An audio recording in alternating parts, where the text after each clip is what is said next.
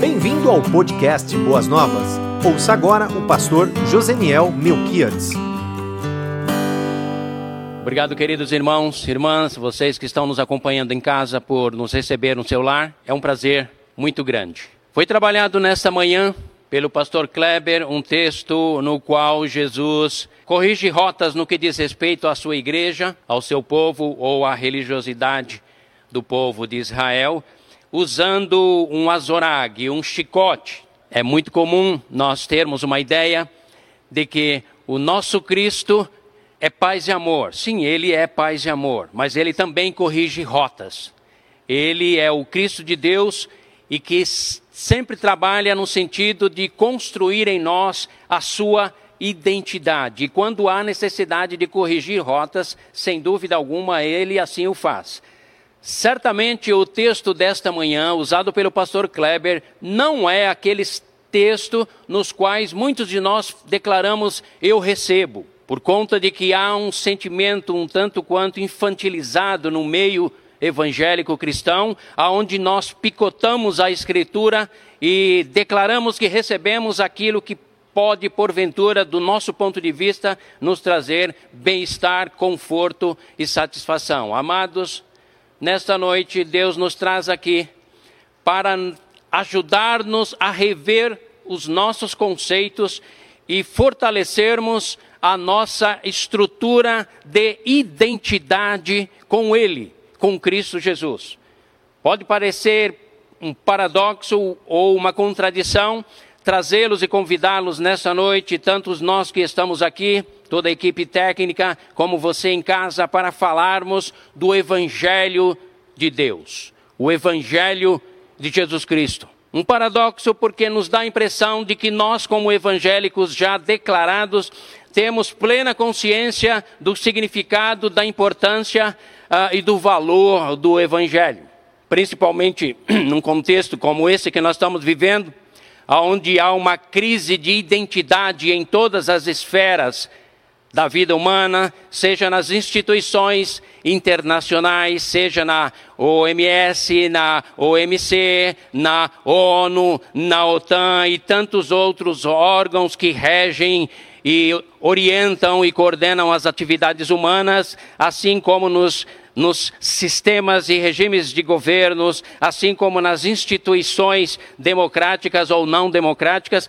Da mesma forma, nós, ao olharmos para a Igreja de Cristo Jesus, nós podemos claramente perceber que ela também, o povo de Deus, o povo que se auto-intitula povo evangélico, precisam nós, eu e você, pastores e ovelhas, rebanho, todos nós, homens e mulheres, adultos, jovens, adolescentes ou crianças, idosos com experiência ou pouca experiência, todos nós precisamos voltar a considerar as bases as quais nos definem como povo evangélico. Jesus Cristo, nessa introdução, eu quero ressaltar a grande preocupação que não apenas ele, mas todos os demais apóstolos tinham no sentido de orientar, de direcionar o povo de Deus para que eles pudessem ter uma identidade clara, distinta e objetiva.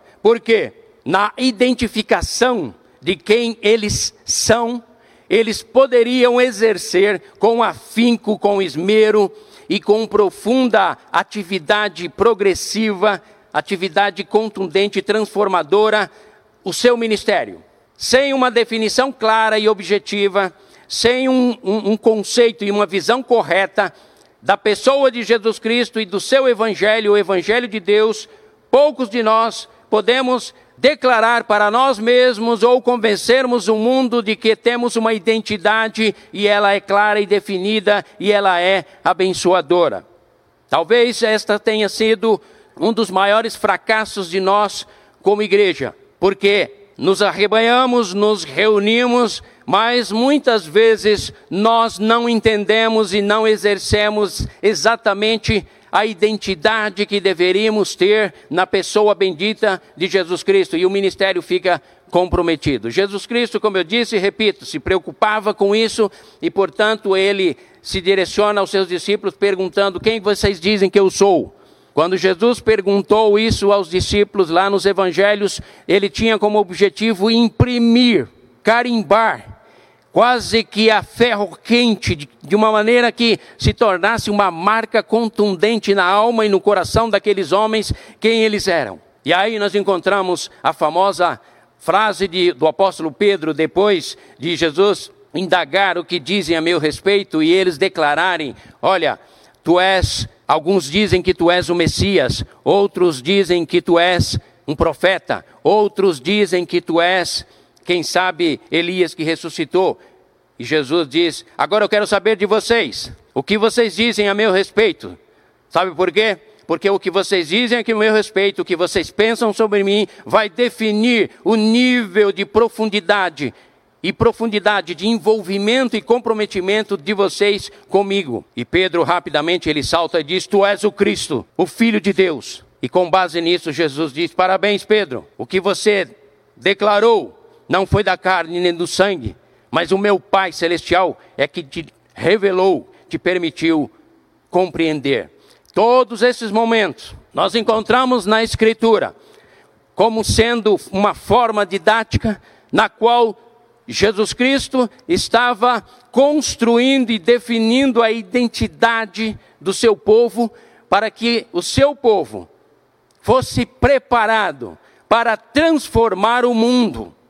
Um povo, um filho ou uma filha de Deus, sem uma identidade nítida, clara e plena, ele não convence o mundo. Vou repetir um filho ou uma filha de Deus que não tem a sua identidade clara e definida, proposta pelo Evangelho de Jesus Cristo e pelo próprio Cristo, não tem condições de vencer o mundo. É por isso, amados, que muitas vezes nós trabalhamos nos nossos lares, e aqui eu chamo a atenção de todos aqueles que têm os seus filhos jovens e adolescentes, mais do que convicção. Os teus filhos precisam ouvir as tuas argumentações e nós temos da parte de Deus na Escritura a possibilidade de desenvolvermos em nós não apenas convicção fechada, selada e cerrada, mas convicção baseado, convicções baseada em argumentações histórico-proféticas, as quais nós podemos defender a nossa fé não com idealismo radical, mas com convicção plena, e assim convencemos o mundo de que, mundo, acredite, há um rei chamado Jesus Cristo, Rei da Glória. Ele é o Senhor e Deus soberano. Ele passa a revela, sua revelação passa pelo Evangelho. Porém, o Evangelho não é apenas Mateus, Marcos, Lucas e João o Evangelho de Deus, ele é composto do Gênesis ao Apocalipse, porque a promessa messiânica se deu lá no passado, se desenvolveu ao longo da história e se consumou na verdade encarnada, na verdade absoluta do Rei da Glória chamado Jesus Cristo de Nazaré. No passado nós tínhamos a afirmação e orientação de onde ele viria, como ele seria, o que ele ensinaria. No tempo da sua vinda, ele diz: O Espírito do Senhor está sobre mim, pelo que me ungiu para pregoar boas novas aos mansos, restaurar os contritos de coração, apregoar o ano aceitável do Senhor, libertar os cativos, restaurar os quebrantados e dizer a todos vocês: a profecia se cumpriu em mim. Hoje mais do que nunca, o povo de Deus, eu e você, precisamos sair das clausuras e dos receios e dos medos e assumirmos a nossa postura como uma instituição divina chamada Igreja de Jesus Cristo, a qual foi e é o berço do conhecimento, da cultura, da arte, da filosofia, do pensamento, do equilíbrio, da governança, da justiça, da equidade, do amor ao próximo, da bondade, da qualificação, do conhecimento científico e acadêmico e de todas as áreas que envolvam a existência humana. Mas nós, recuados e amedrontados em sermos confrontados pelo mundo porque não temos força de argumentação, porque não pouco conhecemos o evangelho de Jesus Cristo e assim temos a nossa identidade comprometida. Ficamos enclausurados como os 120 discípulos após a prisão de Jesus, com medo do Império Romano. E nós, hoje, por falta dessa definição, ficamos com medo de perder os nossos filhos, com medo de não ocuparmos o espaço na sociedade, com medo de não vencermos a adversidade da pandemia, com medo do futuro, com medo do presente, com medo de faltar o pão, com medo, medo, medo. Deus nos traz nesta noite para dizer: meu filho, minha filha, defina quem tu és, defina em quem tu crês, defina no teu coração e faça uma aliança em um tempo novo comigo. Não se preocupe com o novo normal, viva o novo de Deus. E o novo de Deus, muito em breve, será cada vez mais uma igreja convicta e segura, voltando aos princípios do Evangelho, para compreender a sua eficácia, a sua verdade, a sua plenitude. Quero ler para os irmãos Paulo, escrevendo aos Romanos, capítulo 1, versículo de 1 a 7. Nós vamos perceber o apóstolo, já de partida, nos primeiros versículos, ele já vai definindo a sua identidade. Em Romanos capítulo 1, versículo de 1 a 7, seria mais ou menos como se Paulo levantasse o seu crachá de identidade e dissesse: aos crentes de Roma, vou declarar quem eu sou, o que eu creio e aonde está fundamentado a minha vida. E ele nos diz assim, e aí ele nos dá bases sólidas e contundentes para nós entendermos o Evangelho de Jesus Cristo. Paulo, servo de Cristo Jesus, chamado para ser apóstolo, separado para o Evangelho de Deus, ele tinha consciência não apenas do seu chamado, da sua identidade, mas o objetivo da sua vida, chamado para ser apóstolo de Deus. Versículo 2: O qual foi prometido por ele de antemão por meio dos seus profetas nas Escrituras Sagradas, acerca de seu filho, acerca de seu filho que, como homem, era descendente de Davi e que, mediante o Espírito de Santidade, foi declarado Filho de Deus com poder, pela sua ressurreição dentre os mortos, Jesus Cristo, nosso Senhor. Por meio dele e por causa do seu nome, recebemos graça e não apenas graça, mas apostolado, uma vocação, uma missão para chamar. Essa era a vocação que ele tinha no seu coração e na sua mente para chamar dentre todas as nações um povo para a obediência que vem pela fé. E vocês também estão entre os chamados para pertencerem a Jesus Cristo, a todos os que em Roma são amados de Deus e chamados para serem santos. A vocês, queridos, graça e paz da parte de Deus, nosso Pai e do Senhor Jesus Cristo. Amém, queridos. Nesse texto, o que nós já encontramos de partida é exatamente o apóstolo demonstrando a sua convicção porque veio. Não era alguém que pedia licença no sentido de: olha, eu quero muito é, convencer vocês, eu quero esclarecer vocês. Não, não, não. Eu quero afirmar para vocês quem eu sou, a minha vocação e aonde eu alcancei essa compreensão, e essa compreensão passa pelo Evangelho de Jesus Cristo, e aqui ele faz uma narrativa sintetizada, resumida, da pessoa de Jesus, quando ele aponta aquele a quem os profetas anunciaram, aquele que se encaixa, se enquadra perfeitamente em toda a descrição profética ao longo da história, aquele ao qual você pode depositar totalmente a sua vida e a sua confiança, porque de fato ele é o Messias de Deus, aquele que trouxe a verdade absoluta, aquele que estabeleceu o reino de Deus. Hoje, mais do que nunca, queridos, nós precisamos voltar a rever o Evangelho, porque muitos de nós estamos nos auto-intitulando evangélicos, mas na verdade vivemos alienado ao Evangelho. Quantos de nós não estamos preparados nem ao menos para responder questões básicas no que diz respeito à fé em Cristo Jesus? Quantos de nós estamos nos envergonhando de expor a Cristo Jesus? Por quê? Falta de conhecimento? Não é. porque conhecimento nós temos numa quantidade muito grande. A falta de convicção. Por isso nós precisamos voltar ao Evangelho de Jesus Cristo e entender as, as, bases nos quais ele está, ele está estabelecido. O Evangelho de Jesus Cristo se inicia no Gênesis. Eis que da semente da mulher levantarei um que esmagará a cabeça da serpente. O Evangelho vem sendo mostrado e esclarecido ao longo de toda a história do povo de Israel.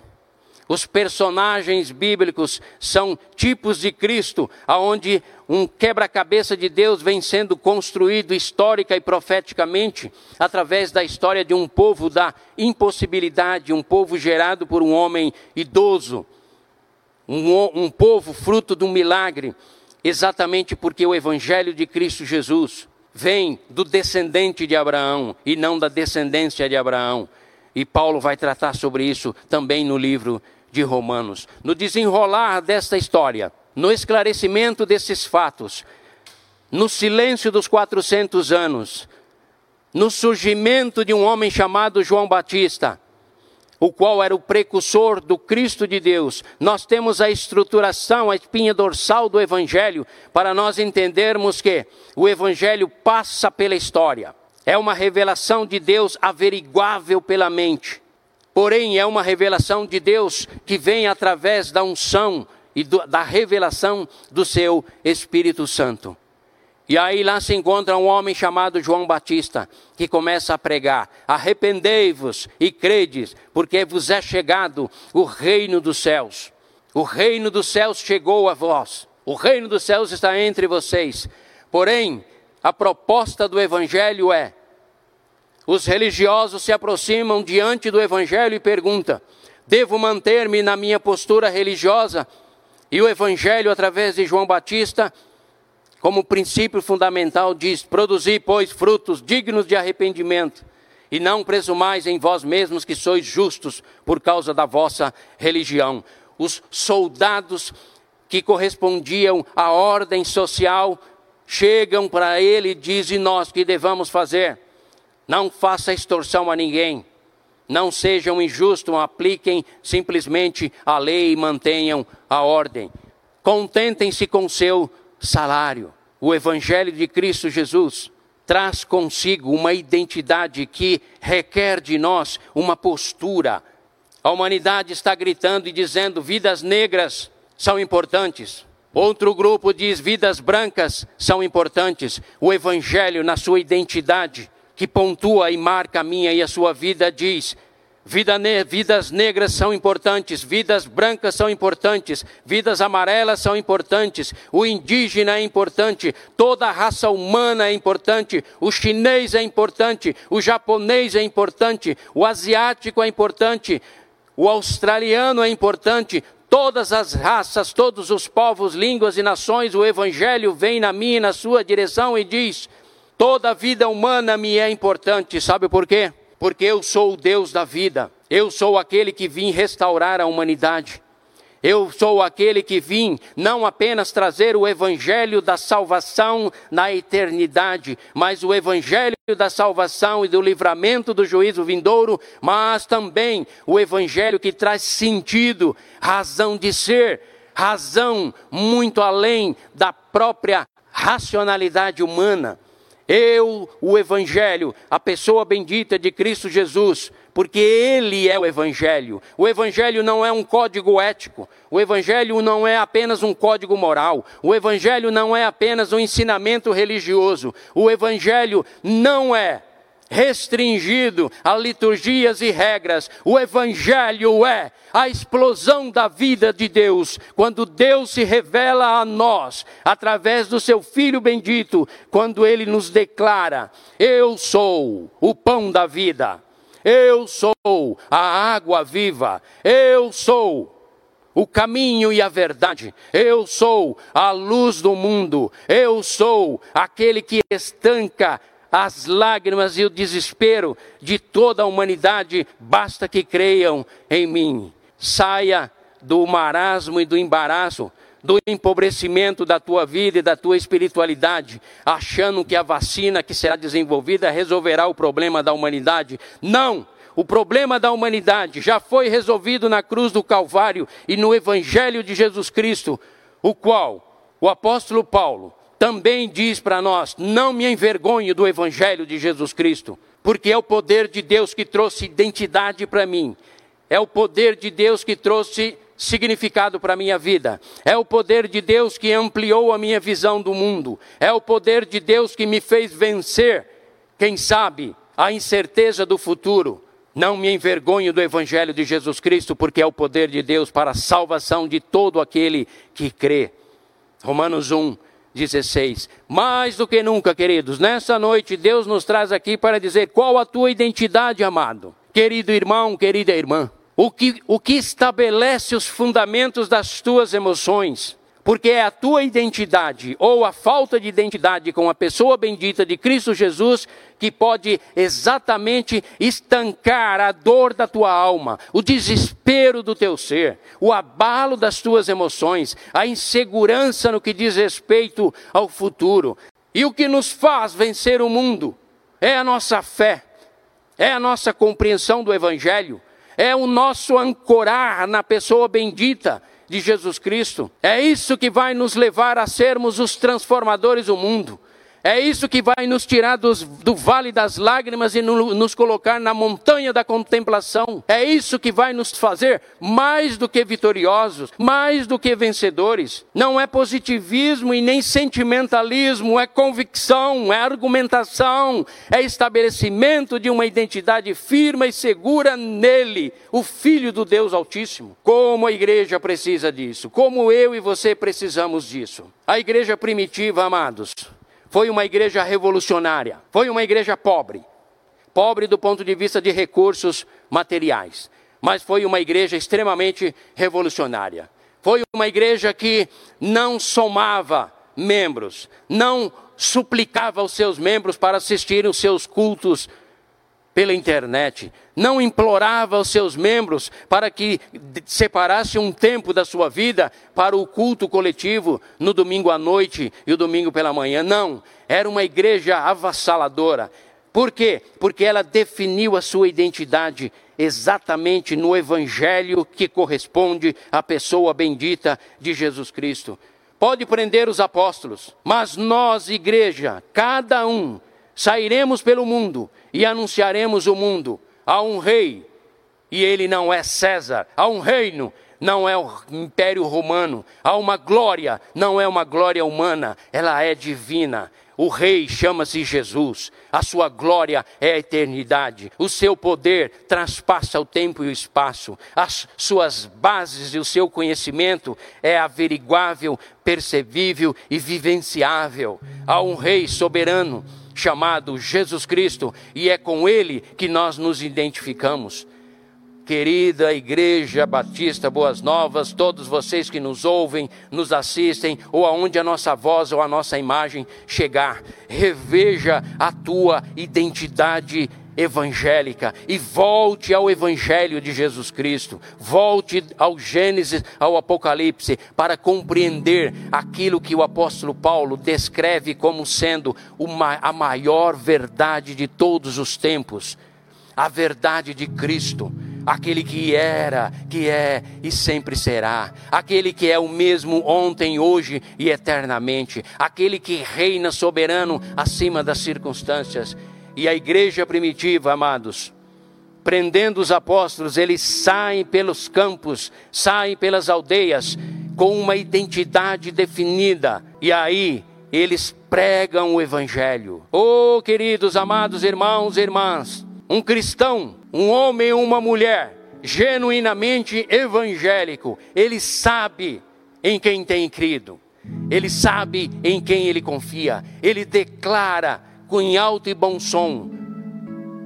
Aconteça o que acontecer, a minha fé é inabalável, é inegociável, porque eu creio na verdade absoluta que o Evangelho de Jesus Cristo me propõe. Não apenas tem convicção nas suas declarações, mas experimenta as transformações. Por isso que a igreja primitiva, mesmo empobrecida financeiramente em recursos, mas ela sai e em pouco tempo ela jorra essa verdade. Por quê? Porque essa verdade ela era ministrada por homens e mulheres que tinham total plena, absoluta convicção de quem eles eram, o que estavam fazendo neste mundo e para onde eles iriam. Sabe por quê, queridos? O Evangelho de Jesus Cristo não veio resolver os problemas da humanidade aqui na terra. Escreva isso se você quiser. O Evangelho de Jesus Cristo não veio resolver os nossos problemas. O Evangelho de Jesus Cristo, o Senhor Jesus Cristo, veio resgatar um povo deste mundo para o outro. O meu reino não é deste mundo. Porque se o meu reino fosse deste mundo, disse Jesus a Pilatos, haveria miríades de anjos que batalhariam. O meu reino é eterno. Oh, amada igreja, é assim que nós iremos transformar o mundo.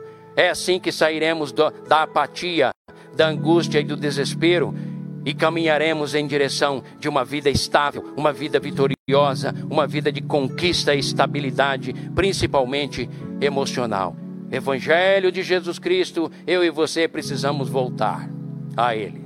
Não apenas os quatro evangelhos, mas do Gênesis ao Apocalipse, porque Palavra sim, palavra não, Cristo está lá. Frase sim, frase não, Cristo está lá. Oração sim, oração não. De uma a outra passagem, Jesus Cristo se faz presente. Sabe por quê? Porque o Evangelho é Ele, o Rei da Glória. E o Evangelho de Jesus Cristo é que pode transformar a minha e a sua vida. Sabe quando você anunciará o Evangelho de Jesus Cristo ao mundo e terá ousadia e intrepidez quando você definir a sua identidade? Entre para o rol dos vitoriosos, os quais triunfaram em Cristo Jesus. Não irão triunfar, triunfaram em Cristo Jesus, porque Ele já é vencedor. Pelo seu nome, todos nós já somos vitoriosos. A vitória, ela não chegará, ela já chegou. O reino de Deus passa por mim e por você, passa pelo Evangelho. A identidade de Cristo Jesus passa por mim e por você. Amada igreja, queridos irmãos, amigos e vocês que nos escutam nesta noite. Arrependei-vos da vossa apatia da vossa instabilidade, da vossa incerteza e da vossa incredulidade. Seja um evangélico crente em Cristo Jesus. Seja um evangélico ou uma evangélica que assume o seu papel no mundo. Seja um homem ou uma mulher que levanta a bandeira do evangelho, não uma bandeira ideológica, mas uma bandeira espiritual, na qual declara: um dia toda a humanidade se curvará e declarará: Jesus Cristo, tu és Rei e soberano. Toda a humanidade, eu disse. Alguns, pelo cajado, pelo quebrantamento, se curvarão obrigatoriamente. Outros, voluntariamente, se curvarão, colocarão as suas coroas e a sua adoração e declararão: Ó oh, Jesus, o quanto eu busquei me identificar contigo. Ó oh, Jesus, mesmo em meio a tanta incerteza e perda de identidade, eu lutei para manter a minha identificação contigo. Sei que não sou digno, mas eis-me aqui com o meu ser, a minha adoração. E Jesus Cristo mandará você ficar em silêncio e vai simplesmente dizer a você: Vinde benditos do meu Pai, porque sempre me amaste, não negastes o meu testemunho, declaraste-me como Rei, Deus e Senhor das vossas vidas. Não abriste mão da vossa fé, mesmo em meio à tribulação. Vinde, benditos de meu Pai, porque eu tenho um reino que vos está preparado desde a fundação do mundo. Porque vocês são meus, e eu sou o bom pastor e eu lhes dou a vida eterna. Vinde.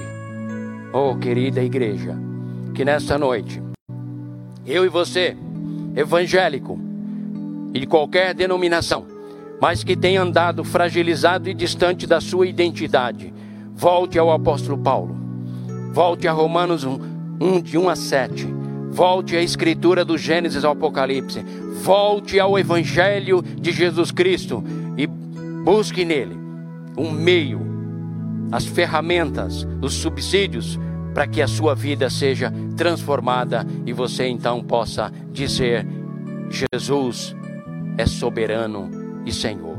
Encerro dizendo a vocês as palavras ditas pelo apóstolo Paulo. De sorte, queridos, que haja em vós o mesmo sentimento que houve em Cristo Jesus, o qual, subsistindo em forma de Deus, não teve por usurpação ser igual a Deus, mas aniquilou-se a si mesmo. E tendo-se aniquilado, humilhou-se até a morte e morte de cruz.